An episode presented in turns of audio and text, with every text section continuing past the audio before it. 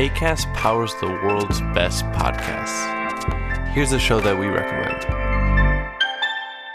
Hey guys, welcome to Giggly Squad. a place where we make fun of everything, but most importantly, ourselves. I'm Paige DeSorbo. I'm Hannah Berner. Welcome to the squad. Giggly Squad started on Summer House when we were giggling during an inappropriate time. But of course, we can't be managed. So we decided to start this podcast to continue giggling. We will make fun of pop culture news, We're watching fashion trends, pep talks where we give advice, mental health moments. and games and guests. Listen to Giggly Squad on ACAST or wherever you get your podcasts.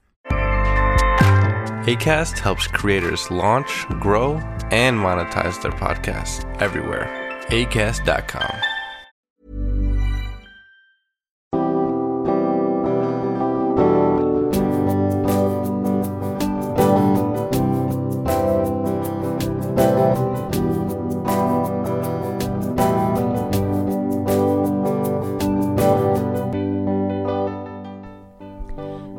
bienvenue dans Milkshaker, le podcast qui agite les idées reçues sur l'allaitement.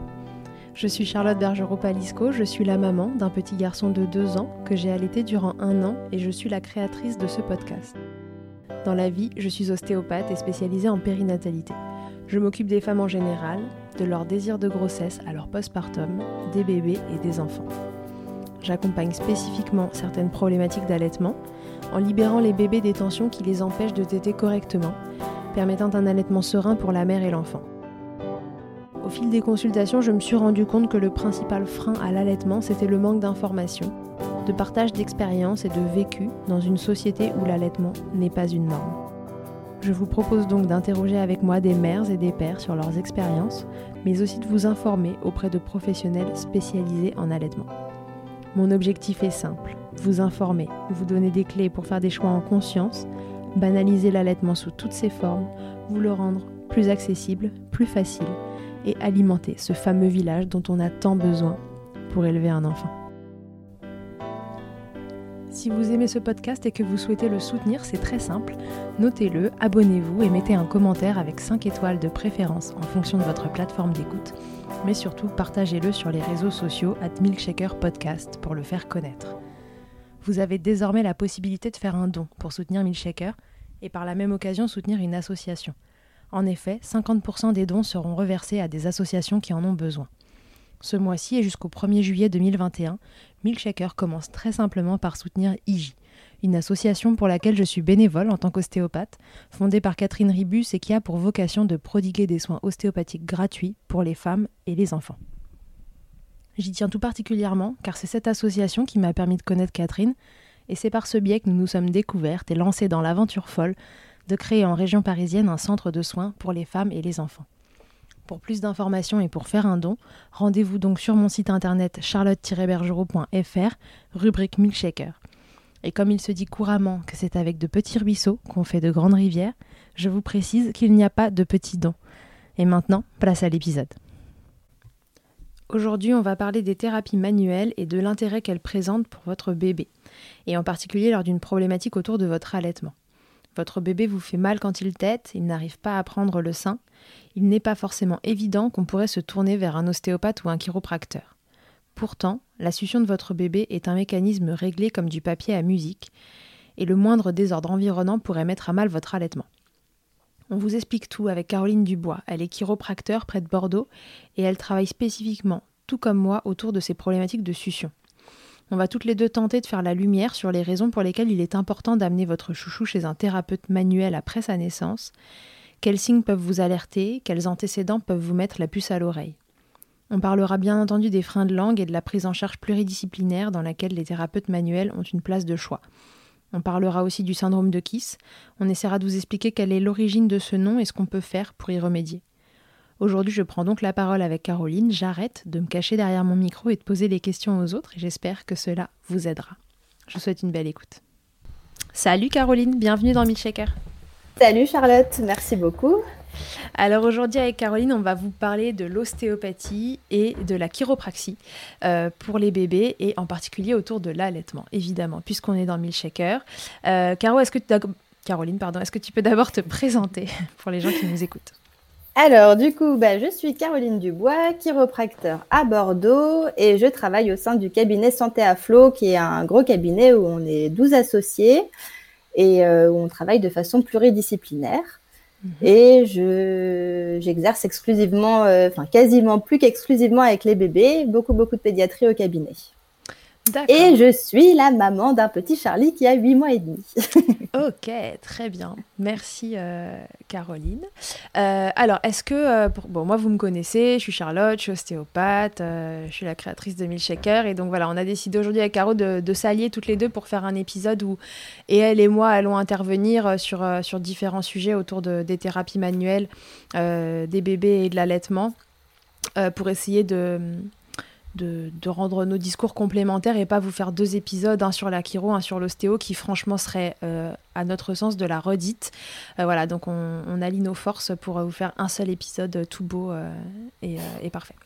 Donc, Caroline, est-ce que déjà toi tu peux nous présenter ce que c'est que la chiro Parce qu'une des grandes questions qui revient, c'est qu'est-ce que c'est la différence entre la chiro et l'ostéo? Alors, la chiropraxie, c'est une profession de santé manuelle où on part du principe que c'est le système nerveux qui régule tout l'organisme. Et s'il y a des dérangements articulaires, ça entraîne du coup des compensations et à force des douleurs. Le gros principe de la chiro, c'est ça. ok. Est-ce qu'il y en a des plus petits? Non, il n'y en a pas de plus petits. Vraiment, c'est juste on part du principe que du coup la colonne vertébrale est une grosse autoroute et qu'on libère le maximum de, de bouchons, donc de tension. Ok, pour que la périphérie ensuite euh, se libère aussi. Exactement. Et donc l'ostéopathie, euh, définition un tout petit peu différente. Je crois que d'ailleurs c'est en ça que, résident les, les, vagues différences entre la chiro et l'ostéo. C'est un peu dans la philosophie de démarrage. Euh, nous, on va moins être axé sur la colonne. la thérapie, l'ostéopathie, c'est une thérapie manuelle aussi, qui elle part à la recherche de tension, de blocage, de restriction de mobilité, pour dire 15 fois la même chose, qui peuvent expliquer un dysfonctionnement dans le corps et donc des symptômes, que ce soit douloureux ou autres. Euh, donc euh, l'idée c'est de réharmoniser votre corps en ostéopathie mécaniquement parlant. On va à la, recherche de ces tensions qui peuvent être articulaires, musculaires, viscérales et qui sont à l'origine de ces symptômes. On va les libérer, ces tensions, dans l'idée de rétablir votre équilibre physique et c'est censé vous libérer euh, des symptômes qui vont avec si euh, ce déséquilibre mécanique en est à l'origine. Donc voilà, pour faire simple, ça bouge, ça bouge pas, c'est dense, c'est souple. Euh, on cherche à savoir où ça bloque, on redonne de la mobilité et ça permet à votre corps de fonctionner de façon plus optimale. et alors donc, on fait ça toutes les deux chez les enfin chez les bébés, sur les bébés, euh, parce qu'ils peuvent présenter plein de blocages. On va vous expliquer euh, pourquoi. Euh, et d'abord, on va faire un petit point. Alors, Caro, est-ce qu'on commence par les symptômes qu'on peut retrouver hors allaitement et ensuite on passe à l'allaitement? Peut-être que c'est ça le plus, le plus logique, non? Oui, pas de problème, oui, très bien. Alors, hors allaitement les signes et les symptômes qui peuvent vous faire penser que votre bébé euh, peut présenter des, tensions, euh, ou alors les antécédents qu'il a eu et qui peuvent faire penser qu'il faut consulter euh, un ostéopathe ou un chiropracteur. On va pas faire de différence entre les ostéos et les chiro ici. Je pense qu'avec Caro, on a une vision assez similaire de la chose. Encore une fois, les vagues différences résident dans, la philosophie au démarrage. si vous trouvez quelqu'un autour de vous qui juste est, est bien formé, et c'est ça la clé, c'est vraiment quelqu'un qui est approfondi sa formation initiale, qu'il soit allé se former en, plus. Euh, peu importe qu'il soit chiropracteur ou ostéopathe, le tout c'est qu'il travaille bien. ok? Je pense que deux ostéos peuvent être très éloignés en termes de pratique, comme un ostéo et un chiro peuvent être assez proches. Donc euh, surtout fiez-vous euh, beaucoup au bouche à oreille et, à ce que la personne soit formée. Bien d'accord. Hors allaitement, qu'est-ce qui peut vous faire penser que votre bébé il a besoin d'aller voir un thérapeute manuel et qui présente des blocages? Le plus évident, c'est déjà de regarder votre bébé et de vous demander est-ce qu'il n'a pas une drôle de posture? Si votre bébé, quand vous le posez sur le dos, vous le retrouvez en virgule ou en banane, donc la tête et les jambes d'un côté, euh, d'un côté ou de l'autre, qu'il a la tête toujours tournée du même côté, euh, ou qui se met, une fois qu'il est dans vos bras, s'il se met beaucoup en extension, vous avez l'impression qu'il veut toujours sortir de vos, de, vos bras. Si vous voulez le mettre en portage, que c'est difficile à faire, vous avez, on appelle ça des bébés qui ne s'enroulent pas, ils ont du mal à, retrouver leur position fétale et, ça peut être dès la naissance comme un peu plus tard. C'est pas non plus normal à trois mois de vouloir sortir à tout prix euh, d'une écharpe euh, de portage. Donc il tourne toujours la, tête du même côté, ça peut être associé à une tête qui s'aplatit ou qui est déjà plate à la naissance. Euh, la tête de votre bébé, si vous, la, voyez un peu déformée dès la naissance, ça va valoir le coup d'aller voir un thérapeute manuel. Euh, et si elle s'aplatit au fur et à mesure du temps parce qu'il a toujours tourné la tête du même côté ou parce qu'il s'est mis trop en extension. Retenez un truc important, parce que ça je le retrouve toujours en consultation, c'est que les parents comprennent pas très bien pourquoi les têtes s'aplatissent. C'est pas le fait que votre bébé tourne toujours la tête du même côté ou qu'il soit en extension qui fait que la tête s'aplatit, c'est le fait que par cette position qu'il prend de façon récurrente, toujours du même côté ou toujours en extension, sa tête va appuyer contre le support sur lequel elle est, à savoir si votre bébé est sur le dos toute la journée ce qui est euh, entre guillemets recommandé en tout cas pour euh, quand, on le pose. Euh, la, tête de votre bébé grandit en fonction des contraintes, enfin, tous les os d'ailleurs grandissent en fonction des contraintes et qui leur sont imposées, que ce soit des tractions ou des compressions. Et donc un bébé qui appuie un peu fort sur une partie de sa tête, que ce soit sur le côté ou derrière, de façon assez permanente, il va en fait empêcher la tête de grandir autant à cet endroit-là qu'à un autre et ça va l'aplatir. Caro, c'est clair ce que j'ai dit? Exactement, oui, c'est bon. Très bien. Donc, votre bébé a la tête plate, il, tourne toujours la tête du même côté, il est en banane, en virgule, il se met en extension tout le temps, il se laisse pas porter, vous le trouvez qu'il a la tête dans les épaules, comme votre bébé, il a pas de cou. Quand vous lui donnez son bain, euh, c'est impossible d'aller lui laver les plis du cou, il a les plis du cou un peu suintants. Ça, les bébés qui sont comme ça, qui sont tout compacts, vous avez l'impression qu'ils ont quasiment euh, le, menton euh, dans le, dans le sternum. Ça, c'est un bébé qui probablement présente des tensions. Dans les trucs euh, qui sont moins euh, observables, mais euh, qui emmerdent bien tout le monde, les troubles digestifs, évidemment, du bébé. Votre bébé a des reflux ou les classiques coliques. ça va être une raison de consulter. Et Caro, elle vous en reparlera dans les troubles de succion, parce que c'est un truc qui revient beaucoup quand il y a un trouble de succion, d'avoir des troubles digestifs. Et puis de façon plus générale aussi, votre bébé a du mal à dormir, il est inconfortable, on n'arrive pas à le poser, il pleure beaucoup, bref, ça ne va pas, votre bébé n'est pas comme vous l'avez annoncé, à savoir un petit être trop mignon qu'on pose dans un berceau et qu'on prend en photo. Alors, euh, tout ça, c'est des raisons pour venir euh, consulter chez un thérapeute manuel. Euh, pourquoi bah, Peut-être qu'on reviendra sur les causes après parce que ça va, ça va se rejoindre. tu veux nous dire les signes pendant l'allaitement peut-être qui, qui laissent penser qu'il faut venir consulter Oui, bah, du coup, il y a, si jamais il y a une douleur notamment sur un sein plus que l'autre, j'aurais dit. Ouais. Donc, euh, donc c'est aussi également, euh, ça rejoint le fait de tourner la tête plus d'un côté que de l'autre. Tout à fait. Et un, bébé qu'on a du mal aussi à positionner. Donc euh, là, c'est souvent donc les consultantes en lactation IBCLC qui nous réfèrent ces bébés-là d'ailleurs. Qui ont du mal du coup à trouver une position où le bébé est vraiment à l'aise. On voit que s'il y a trop de tension, c'est un bébé qui va toujours se tortiller, même, même en étant au sein, même en tétant, ça continue tout le temps. Après, on peut également avoir les bébés qui ont une toute petite ouverture de bouche avec du coup beaucoup de tension au niveau de la mâchoire, euh, des claquements de langue, euh, des fausses routes, ça peut aussi lors de la déglutition. Euh, des enfants qui se décrochent énormément du sein quand ils têtent. Ils n'arrivent pas du tout à, être hermétiques au sein et ils font que bouger tout le temps les pauvres. Tremblement du moton également et tout ça, ça engendre donc ce que tu disais pour les douleurs digestives le fait de claquer la langue, par exemple, ils avalent de l'air à chaque fois. Donc, à mhm. force d'avaler de l'air, ça fait des rots qui sont coincés, des gaz qui deviennent douloureux. Et là, on rentre un peu dans un cercle vicieux de douleur, du coup. Ok, ça c'est côté bébé et côté maman, quels signes on peut retrouver? Alors juste avant qu'on reparle des signes sur la maman, vraiment euh, notez bien que la première personne à appeler si vous avez une galère comme ça, c'est vraiment une consultante en lactation. Vous avez un problème d'allaitement, la première personne à appeler, c'est la consultante en lactation qui va faire un point et souvent c'est elle qui nous réfère. Donc du coup c'est des symptômes, si jamais vous vous retrouvez chez nous, c'est très probable qu'on vous réfère ensuite à, la consultante parce qu'il faut faire un point euh, lactation. Euh, en règle générale, et c'est elle qui vous remontrera les bonnes positions, etc. Mais du coup, on peut aussi retrouver des signes chez les mamans. Là, on a parlé des bébés. Les blessures, des, du coup, des crevasses qui se, qui se mettent en place euh, bah, à cause d'une mauvaise succion. Donc, euh, à force, ça irrite euh, le téton, le mamelon, et donc ça, ça fait des vraies blessures qu'il faut prendre en charge assez rapidement parce que sinon, bah, la maman soit arrête d'allaiter. Mm, mm à cause des douleurs ou on met en place des embouts. Enfin, il y a d'autres choses euh, qui peuvent se mettre en place pour compenser, mais c'est pas la solution, ça. On cherche pas vraiment la cause du problème. Dans ce cas-là, on essaye plutôt de camoufler un petit peu le problème et, et on traite les conséquences plutôt que l'origine. Ouais, ouais, ouais. Et euh, nous, la cause, en général, on va, plutôt la chercher chez le bébé. C'est très rare que qu'on ait un souci euh, avec la maman. Moi, ça m'est arrivé une fois de, voir un bébé arriver et dire à la maman, c'est vous que je vais traiter, mais parce qu'en fait, elle présentait une douleur intercostale et quand le bébé tétait, ça, ça réveillait Ah une ouais, douleur ouais. intercostale. Mais enfin, ça m'est arrivé une fois sur une problématique euh, d'allaitement euh, et j'en vois pas mal. Donc, euh, donc vraiment, euh, voilà, la, la cause en général, elle est du côté de votre bébé. Ça, je pense qu'on l'aura jamais assez répété dans Milkshake. Exactement. Les causes d'un bébé qui est, qui est coincé. Alors, ça peut être euh, les naissances qui sont difficiles, donc euh, soit très très très rapides, ou alors au contraire très très très longues. Dès qu'il y a l'utilisation d'instruments, forceps, ventouses, spatules, euh, ça c'est aussi des grosses causes d'origine de, tension. On peut avoir des grossesses contractiles, les grossesses jumellaires. Qu'est-ce qu'on a d'autre? Des douleurs qui ont été présentes, type sciatique ou gros blocage articulaire également pendant la grossesse. Euh, donc tout ça en fait parce que évidemment quand on est enceinte il y a beaucoup de changements que ce soit postural, hormonal, physiologique, on a notre centre de gravité qui change, la prise de poids avec la croissance du fœtus etc.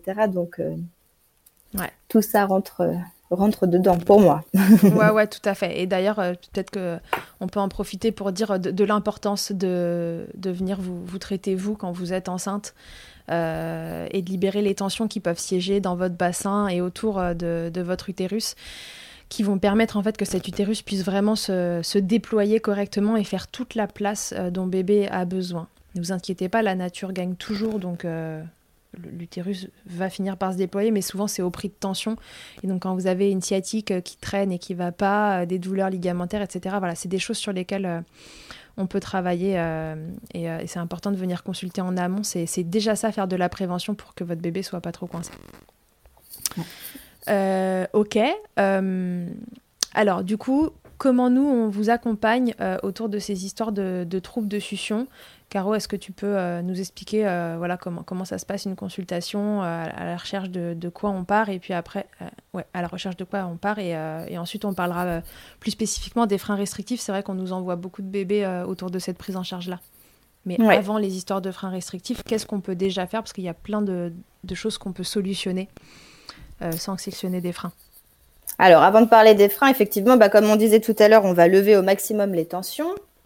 Donc, euh, bah, au cabinet, quand ils arrivent, il y a tout d'abord une anamnèse euh, globale où on reprend la grossesse, l'accouchement, ce pourquoi la, la maman consulte, quels sont les symptômes qu'elle a retrouvés chez son bébé. Et euh, en fonction de ça, du coup, on fait la consultation, donc où on vient regarder en mobilisant le bassin, les lombaires, les thoraciques, les cervicales, la mâchoire. On regarde euh, tout, enfin tout le, le corps de ce petit bébé euh, des pieds à la tête euh, pour lever le maximum de tension. Mhm.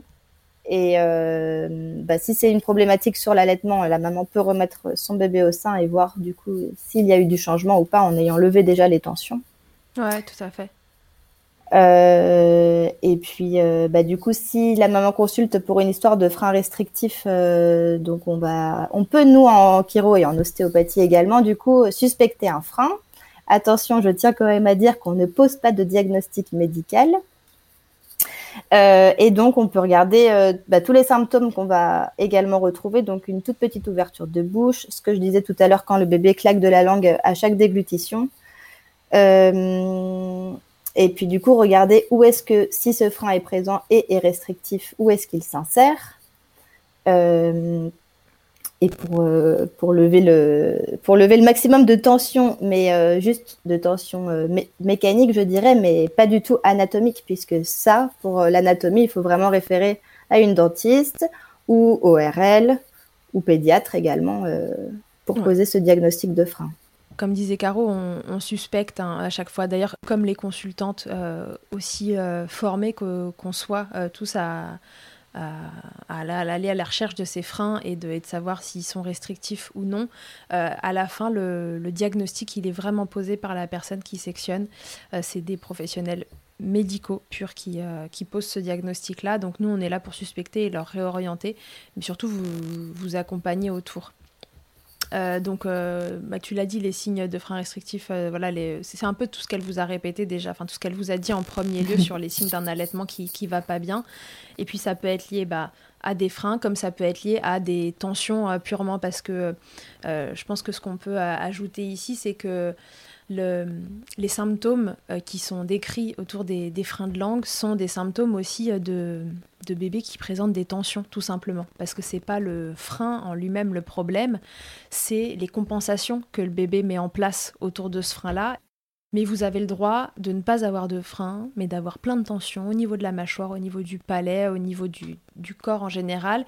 Et les bébés sont tellement de, des petits choux qui fonctionnent euh, sur, euh, comme un ensemble que quand, il y a quelque chose quelque part qui va pas, alors je vous dis pas quand il est coincé au niveau du pied, ça l'empêche de téter, je, je, vous mentirais en disant ça, mais un bébé euh, qui a été un peu comprimé qui, et qui a des tensions au niveau de son crâne, ça va très vite venir impacter sa succion puisque la mâchoire dépend de, de l'équilibre du crâne. Et, euh, et donc on ne se jette pas tout de suite. Et c'est d'ailleurs une des raisons pour lesquelles on nous les envoie assez facilement sur, euh, sur des problématiques de succion. C'est pourquoi les consultantes en général euh, ont toujours un thérapeute manuel dans leur contact parce que d'abord, on essaie de lever les tensions. Euh, avant de savoir si le frein est, restrictif ou pas, on essaie de lever toutes les tensions qui majorent la problématique du frein ou qui juste euh, la créent, parce que parfois on libère et puis euh, on se rend compte que finalement bébé s'en sort beaucoup mieux que ce que c'était juste avant, et donc ce frein qui avait l'air restrictif, on se dit qu'on va bien s'en sortir, qu'on va bien s'en sortir comme ça que dire d'autre euh, au, sujet, euh, au sujet de ces freins restrictifs et de notre, euh, notre suivi Je crois que vous, en Kiro, vous avez un, un, protocole que vous suivez autour d'une frénotomie, n'est-ce pas? Oui, alors du coup, bah, ça c'est vraiment avec le travail pluridisciplinaire. Hein. donc moi je travaille sur place avec le docteur Noëlla Rajanson et également avec une consultante en lactation qui est là le jour de l'intervention. Donc euh, l'objectif c'est de lever le maximum de tension avant la frénectomie euh, pour que du coup il y ait une ouverture de bouche qui soit donc euh, plus facile et pour tout ce qu'on a dit tout à l'heure, lever le maximum de tension pour que le bébé soit au top du top. et ensuite après l'intervention, donc tous les exercices, les étirements sont faits sur place avec la consultante en lactation. et donc les parents repartent en ayant fait déjà tous les exercices sur leur bébé. Ouais, une fois la fréno faite en fait, c'est ça? Exactement, ouais. Une fois la frénectomie passée. Et ensuite, euh, et du coup, euh, si c'est des bébés allaités, eh ben, il y a également une mise au sein qui est faite avec cette consultante en lactation. Hmm. Mais également pour les bébés qui sont au biberon, il y a une mise au biberon aussi.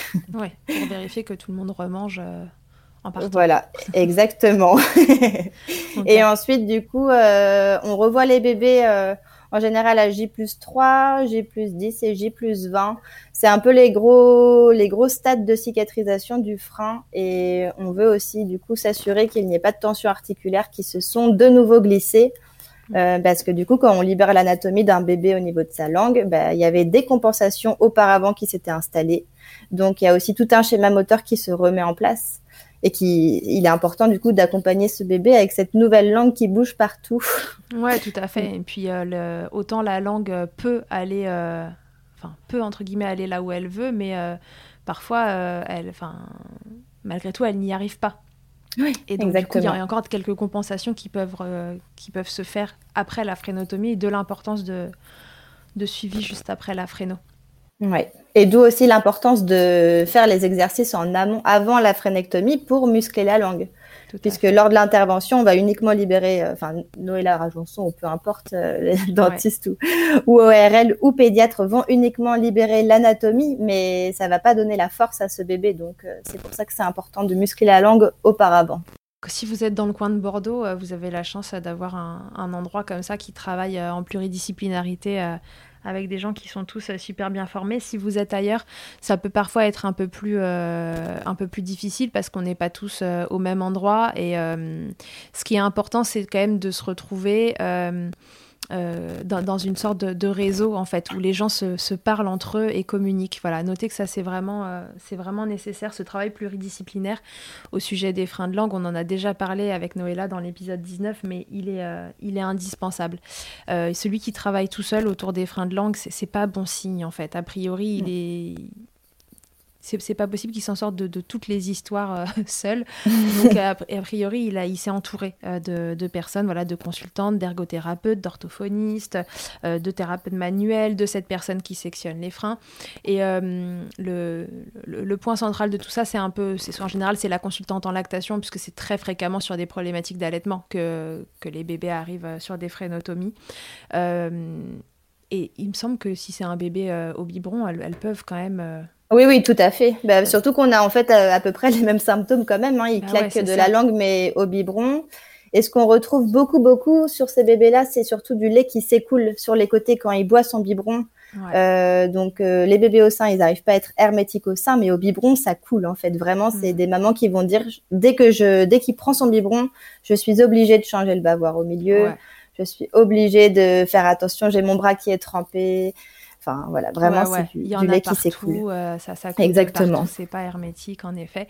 Et, euh, et en effet, c'est les mêmes problèmes et que, que, votre bébé soit allaité ou biberonné. Euh, l'avantage entre guillemets du biberon dans ces cas-là, mais ça s'en est pas un, c'est que c'est encore une fois c'est masquer du symptôme, mais comme il y a tellement de formes de tétine possibles et imaginables, parfois vous en trouvez une qui, qui rentre un peu comme un Lego d'un Tetris dans, dans, le truc et qui du coup fait qu'il il, il y a moins de lait qui coule, mais c'est pas parce qu'il y a moins de lait qui coule que votre bébé il tète mieux. C'est juste que cette tétine-là, euh, qui a priori n'est pas physiologique, puisque, puisque bébé tétait mal, euh, se, clipse un peu mieux dans sa bouche.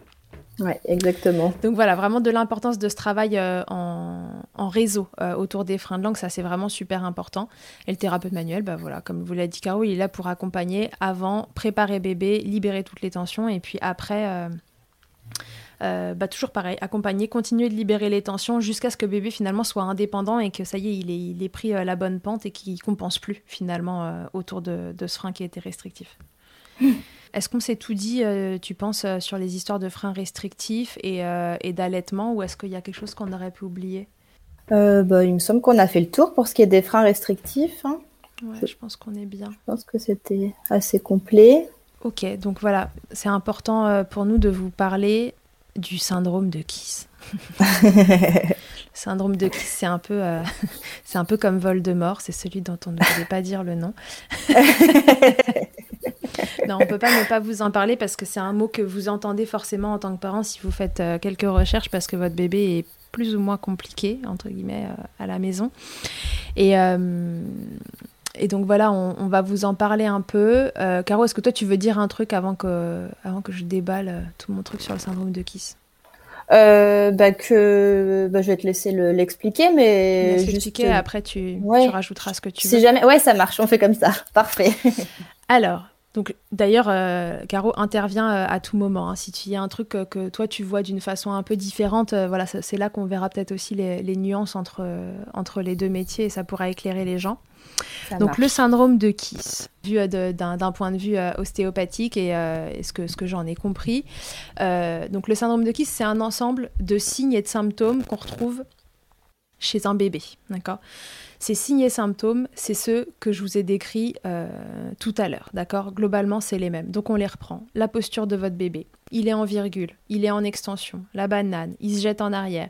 Il a les bras qui... Vous, le prenez dans les bras, il fait un peu la mouette, vous voyez euh, Vous le prenez dans les bras, là, quand on les prend sous les bras et qu'ils se mettent à faire l'avion. Bon, voilà, euh, ils sont complètement en extension ils ont quand même une certaine raideur, ils sont difficiles à porter. Quand, je dis porter, c'est en portage, porte-bébé, écharpe, etc. C'est des bébés où souvent les parents ils disent euh, il aime pas le portage. Voilà, c'est, je, sens qu'il veut en sortir, ça lui plaît pas, euh, il se met à pleurer. Euh, ces bébés qui ont la tête dans les épaules, toujours pareil, quand on parle de posture, ils ont la tête dans les épaules. Vous pouvez vous retrouver avec des bébés qui ont quasiment le menton au niveau du sternum. On dit qu'ils n'ont pas de cou. Ces bébés, les autres signes qu'on retrouve, c'est les plagiocéphalies et les brachycéphalies. On va refaire la différence entre les deux. Je vous parlais tout à l'heure des bébés qui ont la tête toujours du même côté. Donc, si bébé a toujours la tête, par exemple, du côté droit, c'est le côté droit à l'arrière de sa tête qui va être toujours appuyé contre un support quand il est allongé sur le dos. Et donc, c'est ce côté-là qui va s'aplatir. La plagiocéphalie a cette notion d'asymétrie. C'est que d'un côté, La brachycéphalie, c'est l'aplatissement de la tête de votre bébé, mais vraiment en arrière, central. Et donc ça, c'est les bébés bah, qui n'ont pas particulièrement de préférence euh, pour tourner la tête d'un côté ou de l'autre, mais qui par contre sont très en extension et ils vont venir plus appuyer sur le support et finir par déformer leur tête. Certains arrivent déjà avec une plagiocéphalie ou une brachycéphalie, c'est un peu plus rare, mais voilà, c'est le signe qu'il y avait déjà des tensions euh, en intra-utéro. C'est des bébés souvent qui ont des gros troubles digestifs. Euh, ça va jusqu'aux intolérances ou aux allergies alimentaires. On retrouve souvent des tableaux où au niveau digestif c'est assez compliqué. C'est des bébés qui pleurent beaucoup, qui éventuellement ne dorment pas bien. Alors vous allez pouvoir retrouver chez un bébé euh, tous ces symptômes euh, cumulés, ça s'empile et c'est l'horreur. Euh, et puis il y en a où ça va être un peu plus vicieux et puis on va avoir euh, un truc très présent et puis un autre moins. Certains on ne sait pas trop comment ils se débrouillent mais au niveau digestif ils s'en sortent alors que finalement ils sont complètement coincés. en tout cas, tous ces, tous ces toutes ces, tous ces signes et tous ces symptômes, il laisse penser que votre bébé, il a été comprimé, compacté, que ce soit pendant la grossesse ou pendant l'accouchement. Et c'est des bébés qui vont être plus difficiles à détendre que les autres. Parce que vous l'avez compris, les signes sont les mêmes, d'accord? Mais c'est l'intensité de ces signes et, surtout l'intensité des tensions que nous, on va retrouver en tant que thérapeute manuel qui vont nous laisser penser que ça ressemble à un syndrome de Kiss. Moi, je l'appelle, euh, j'appelle ces bébés des bébés comprimés. J'essaie de pas trop utiliser ce, terme de syndrome de Kiss parce que je le trouve parfois voire souvent anxiogène euh, pour les parents. En tout cas, voilà, sachez que le, les gens qui ont identifié euh, ce symptôme, c'est un médecin allemand, et lui, il a mis l'accent sur le blocage au niveau cervical qu'on peut retrouver entre le crâne finalement et les cervicales de votre bébé. Il y a en général un côté en particulier, ou les deux, si jamais le bébé est, sur un système en extension pure, qui finalement bloque euh, et qui est très difficile à décoincer les causes de ce. Tu veux dire un truc, Caro, ou ça va? Euh, Non, c'est bien, je trouve. Et aussi, juste les bébés qui ont tout le temps les poings euh, très serrés. Bien sûr, et ces bébés qui ont les points serrés. Les points serrés, c'est vraiment le signe d'un système en tension. Et on en parle aussi dans les freins de langue d'ailleurs de ces points qui sont serrés. Et en fait, c'est pareil, c'est les compensations de, ces freins. Les, le, corps d'un être humain et d'un bébé, euh, pour commencer, est fait de, de fascia qui tous se joignent les uns les autres. Et donc, une tension à un endroit se répercute facilement à un autre. Et le, bout des mains voilà, vient, se, vient se serrer et les poings garder serrés parce que c'est tout le système qui est en tension. Tout à fait. Merci, Caro. Sur les causes Pareil, on va répéter la même chose. La grossesse. Euh, une grossesse où il y a eu beaucoup de contractions très tôt. Il y a des femmes qui viennent au cabinet qui disent oh bah moi, euh, euh, à trois mois, j'avais déjà l'impression d'avoir des contractions. Quatre mois, pareil. et puis, d'ailleurs, à quatre mois, j'ai commencé à être coincée. J'ai eu une sciatique pas possible. J'arrivais pas à la faire. Personne n'a réussi à la faire passer. ça a été l'horreur. Donc des, gros inconforts pendant la grossesse, ça peut laisser penser déjà que voilà le, le bassin de la maman à des tensions et que le bébé va pas avoir toute la mobilité nécessaire à l'intérieur. Donc ces grossesses qui sont contractiles, les menaces d'accouchement prématuré, ça c'est le signe que le bébé il est un peu bas et qu'il appuie déjà assez tôt sur le col, donc il est déjà un petit peu imbriqué dans le bassin. Euh, ce que j'ai entendu de façon récurrente aussi chez ces bébés qui étaient euh, très coincés. Alors les grossesses gémellaires sont un facteur de risque euh, parce que bah, deux bébés dans un seul utérus, voilà, je vous laisse imaginer qu'ils ils sont plus facilement compactés l'un contre l'autre et contre leur structure environnante. Et puis il y a ces histoires de bébés qui sont peu mobiles dans le ventre. Alors, c'est des bébés qui bougent quand même, vous avez prenez un coup de poing par là, un coup de pied par-ci, etc. Mais vous n'allez pas avoir ce bébé qui va faire la couleuvre là euh, dans votre ventre. Euh, vous savez, ces vidéos de maman là où on voit les bébés, on a l'impression que c'est un truc euh, surnaturel. Bon, bah, c'est normal en fait, ce truc surnaturel quand il y a l'espace dans l'utérus. Et on le voit plus sur les grossesses, pas sur les primipares, sur, sur les grossesses ultérieures, parce que l'utérus a déjà fait le boulot et qu'il a déjà été habitué. Mais sur une primipare, on peut tout à fait avoir euh, ces mouvements-là aussi. Et quand le bébé est bien mobile comme ça dans le ventre, il va avoir moins de chances d'être bloqué. Donc ce que je retrouve régulièrement sur des histoires de bébés très bloqués, moi, c'est des mamans qui me disent euh, ah oui, il était, ah oui, il était toujours à droite hein, ou toujours à gauche. Et euh, il était là, il, était bien, il bougeait pas. D'ailleurs, il a été là très tôt et puis après, on n'en a plus entendu parler, il a plus jamais bougé. Ça, c'est quand même un truc qui se retrouve régulièrement et qui laisse penser que le bébé, il, il arrivait peut-être pas à prendre l'espace qu'il voulait et qu'il est resté coincé à cet endroit-là et qu'il a grandi du coup sur, euh, un milieu un peu restreint. Euh, pendant l'accouchement, on répète, les accouchements euh, déclenchés, qui souvent avec de, l'ocytocine, du syntocinon, on appelle ça, le, médicament s'appelle le syntocinon, qui permet de, d'augmenter la contractilité de l'utérus quand ça traîne un peu. Et euh, l'ocytocine donne des contractions qui ne sont pas similaires aux contractions qui sont naturelles. L'utérus contracte euh, de façon plus forte et voilà moins physiologique, euh, qui fait que les bébés peuvent ressentir euh, des, contractions euh, plus fortes et se, être, être plus comprimés à la sortie. Les accouchements qui finissent en beauté avec forceps, ventouse et tout le, tout le tintouin. Donc en général, voilà, c'est que bébé bah, est resté un peu coincé hein, dans le bassin et qu'il faut, qu'il faut l'extirper de là dardard.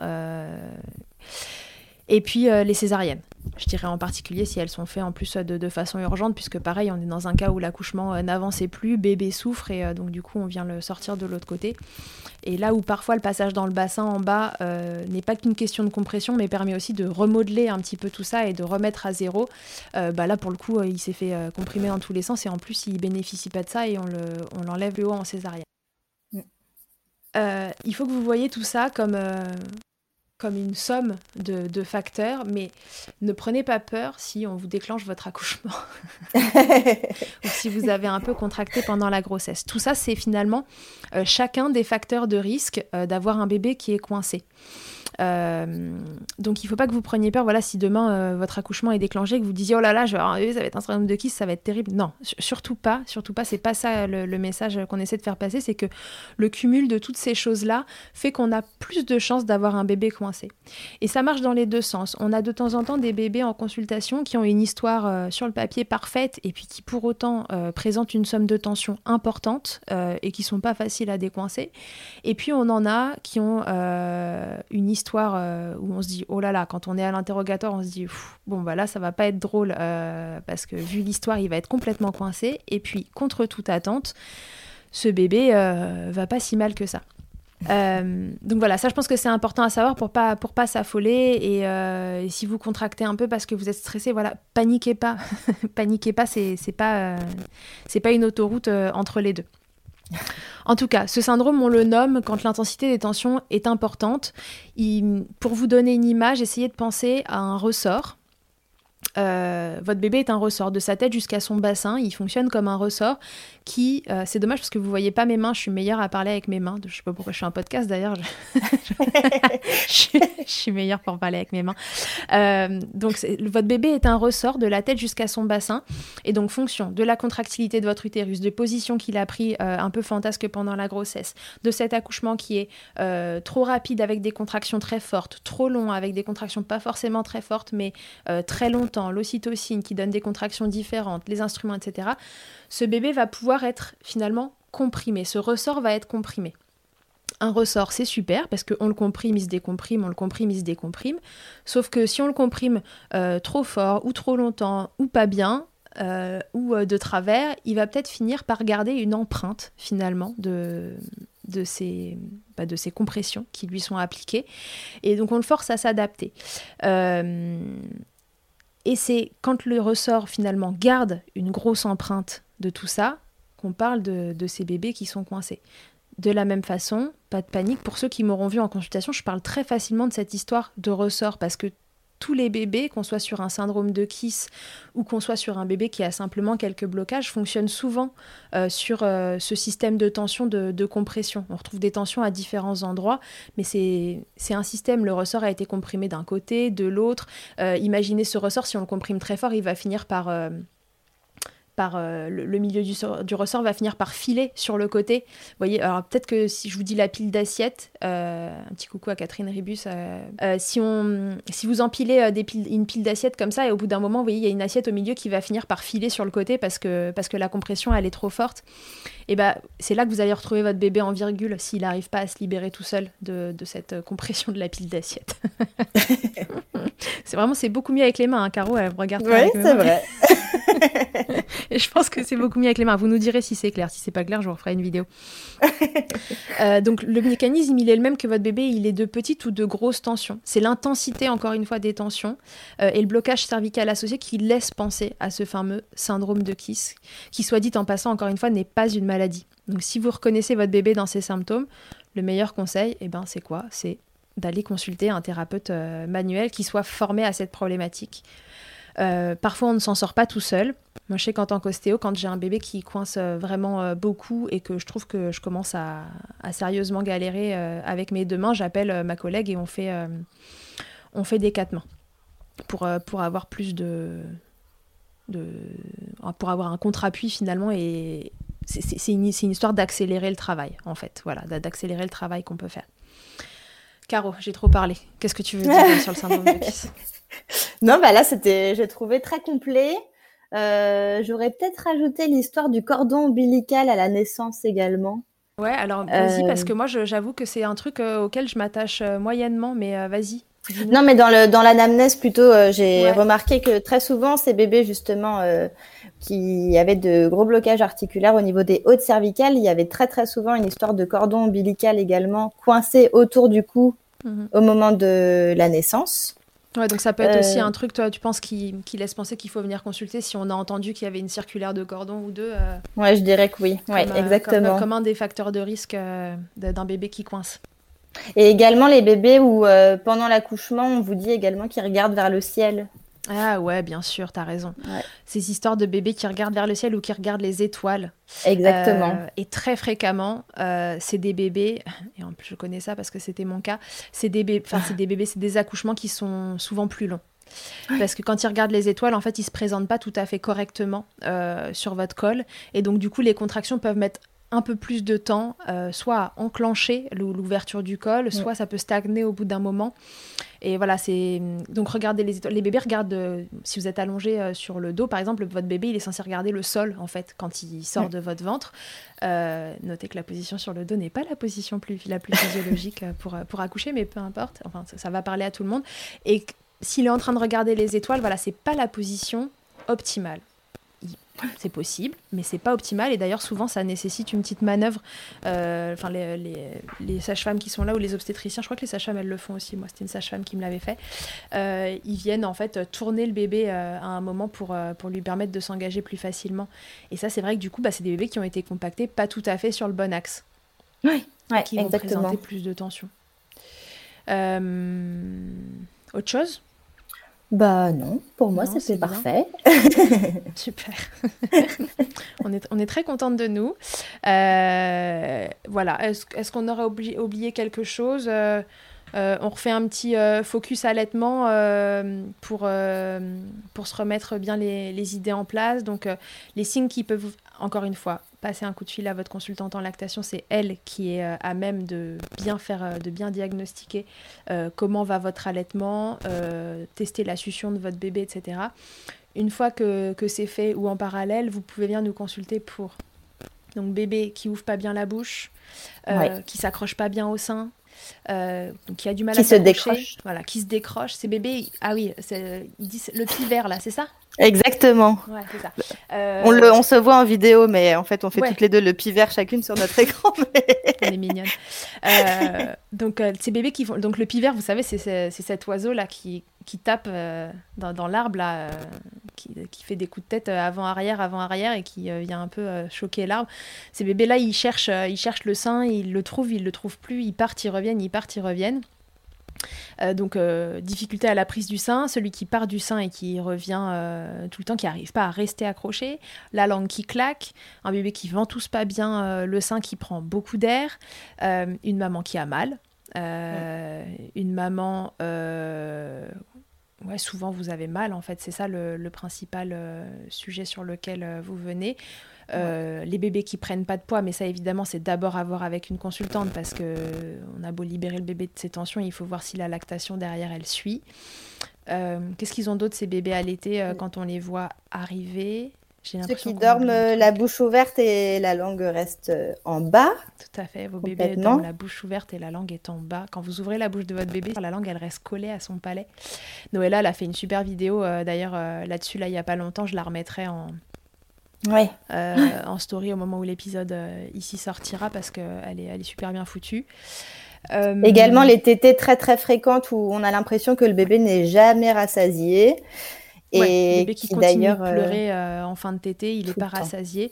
Celui qui s'endort trop vite. voilà, c'est ce que j'allais dire. Ouais, Qui sent, à peine euh, il tète, il s'endort. Du coup, vous voulez essayer de le poser, vous le posez, il se réveille, il veut retéter et ça recommence. Et ça recommence, et ça recommence. Exactement. Voilà, ça c'est les grands signes euh, autour de l'allaitement.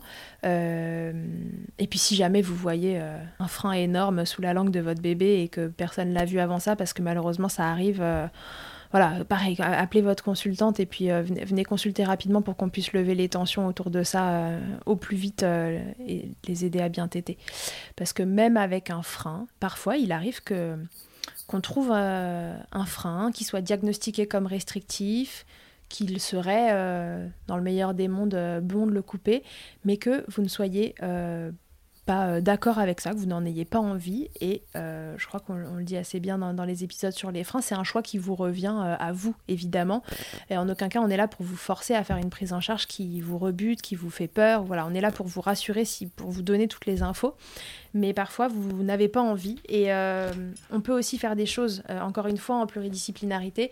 Euh, nous, on peut accompagner un bébé dans, ses, dans ses premiers temps de vie pour qu'il tête au mieux de ce qu'il peut euh, avec ce frein-là. La consultante, elle, elle sera là pour euh, entretenir la lactation et faire en sorte de trouver une position qui convienne euh, le mieux possible. Enfin voilà, tout est, tout est possible. L'idée étant en tout cas que, que le quotidien soit serein. Et avec un bébé qui, qui arrive, et vous, vous l'avez compris, il a toutes les raisons d'avoir une petite tension ou des grosses tensions.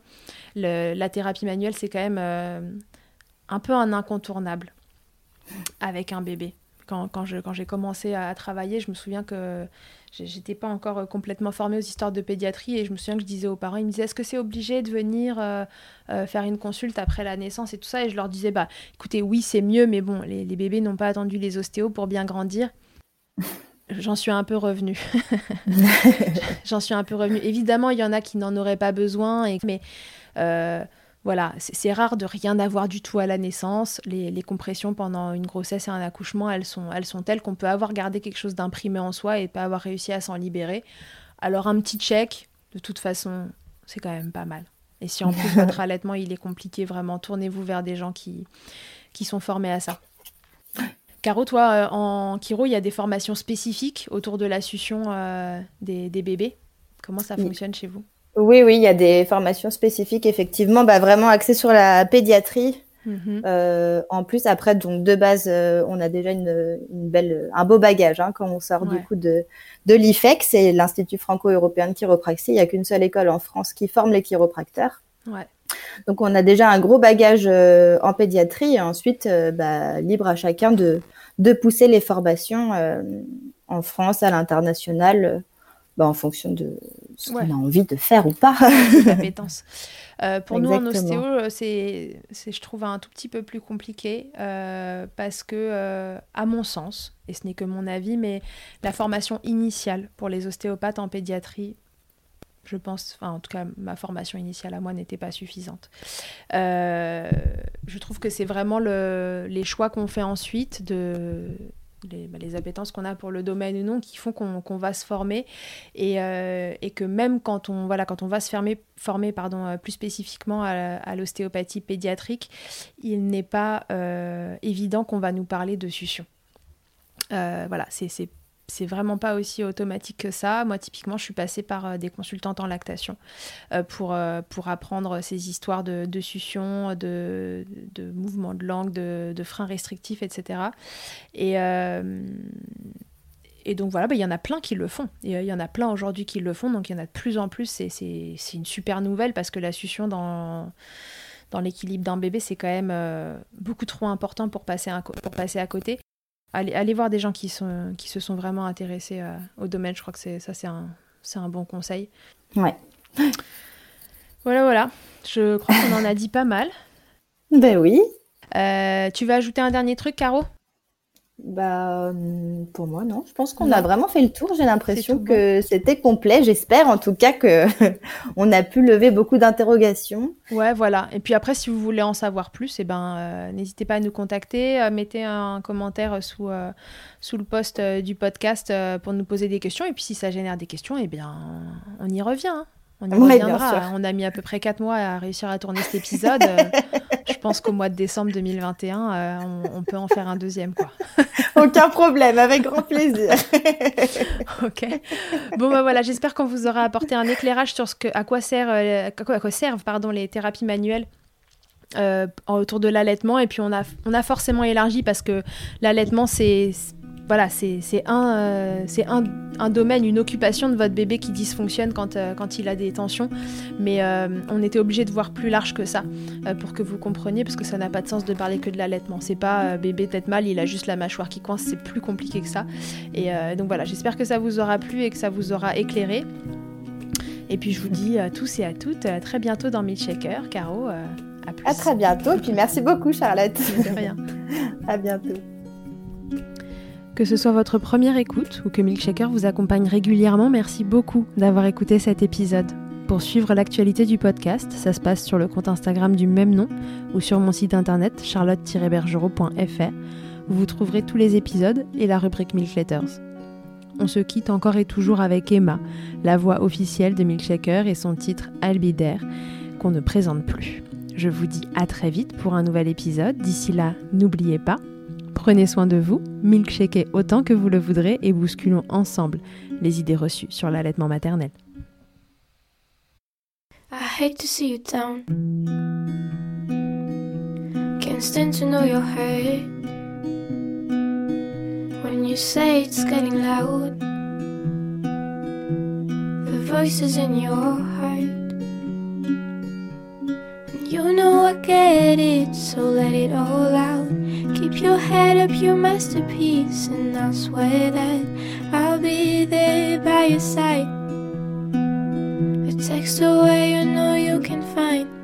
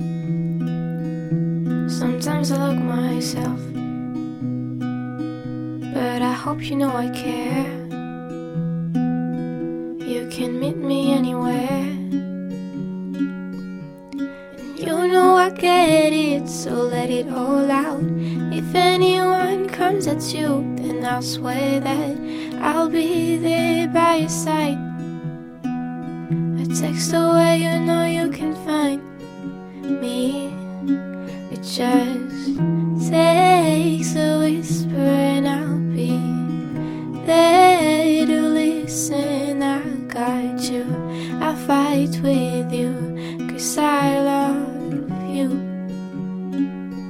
I'll be there, I'll be there,